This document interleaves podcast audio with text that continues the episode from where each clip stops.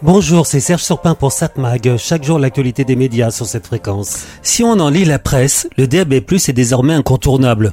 La radio numérique terrestre, longtemps appelée RNT, et désormais on l'appelle DAB+. DAB pour Digital Audio Broadcasting.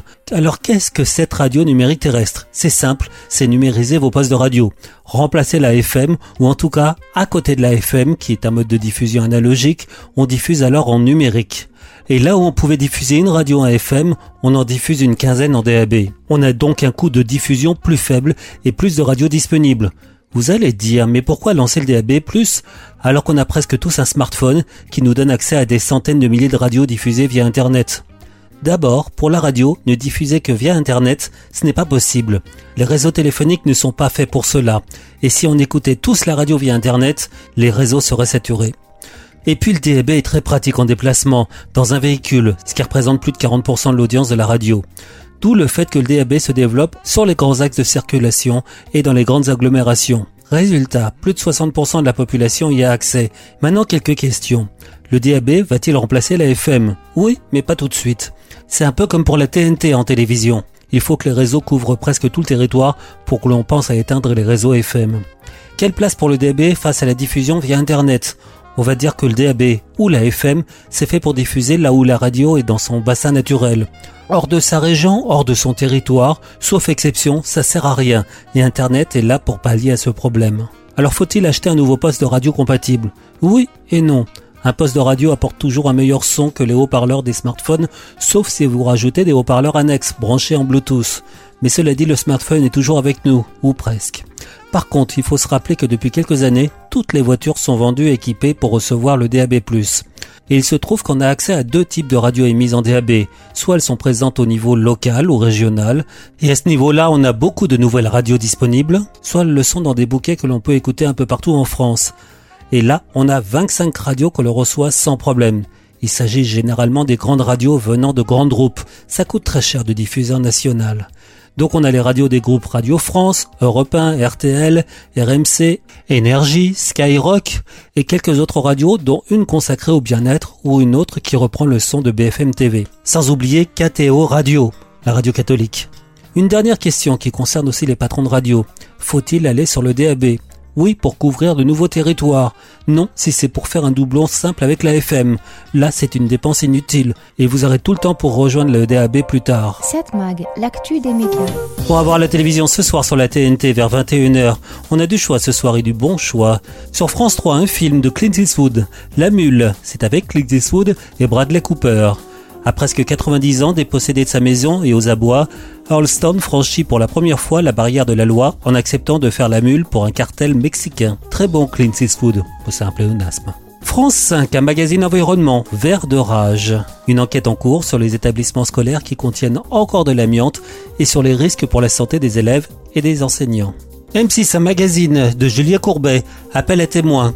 Julien Courbet accueille les familles dont un proche a disparu ou a été assassiné. Des experts, procureurs et avocats viennent apporter leur point de vue et leur éventuelle aide pour faire avancer les dossiers. Arte, Coup de foudre, la comédie dramatique de Diane Curis, avec Miu Miu, Isabelle Huppert, Guy Marchand, Jean-Pierre Bacry, Romain Ranucci. Ça date de 1983. Une jeune bourgeoise au quotidien triste et sans amour rencontre une femme artiste et indépendante qui va lui permettre de vivre une amitié teintée de passion et totalement bouleverser son existence. Mais ce soir, j'hésite entre trois programmes à vous conseiller de regarder. Heureusement qu'on a le replay, ou les magnétoscopes si vous en avez encore un. Sur TF1, la série Toulouse-Lautrec, euh, nouvelle saison. Après avoir frôlé la fermeture juste avant les vacances, c'est la reprise des cours au lycée Toulouse-Lautrec pour Victoire et toute sa bande. Soyez à l'heure en cours Doucement quand même, on peut prendre notre temps là, non? Non, je pense qu'il faut y aller, la Reda. Je vous rappelle qu'on a échappé de peu à la fermeture du lycée. À Toulouse-Lautrec, nous visons l'excellence. C'est quoi ces lunettes, la Reda? On se met en mode sérieux Ça va très bien se passer. Je vous présente Alice, votre nouvelle camarade de classe. Si vous m'obligez à partager ma chambre avec cette fille, je lui ferai vivre un enfer. Bonjour Hugo, tu veux bien fermer la porte s'il te plaît? Ça va être un, un peu Madame, compliqué. viens, fauteuil, wesh. Ouais, bien sûr, il va vous faire une petite Lorraine aussi, non? Oui, bien sûr, ça va être compliqué, pardon. Une nouvelle saison commence au lycée Toulouse-Lautrec. Donc sur TF1 à 21h10, la saison 2 de la série Toulouse-Lautrec. France 2 propose les premiers épisodes de la série La Peste. C'est signé Antoine Garceau et c'est avec Frédéric Pierrot, Hugo Becker et Judith Chemla. Dans le sud de la France, durant l'été 2030, un médecin et un journaliste enquêtent sur d'étranges disparitions lors d'une maladie qui se répand en ville. Mes chers frères et sœurs, ce que j'ai à vous dire aujourd'hui est d'une gravité exceptionnelle. Car un fléau, issu de vos péchés, est en train de ravager notre ville.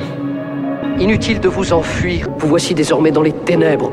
Et vous savez maintenant que ce mal vient de vous, de vous seul. Et ce fléau porte un nom, un nom effrayant. La peste.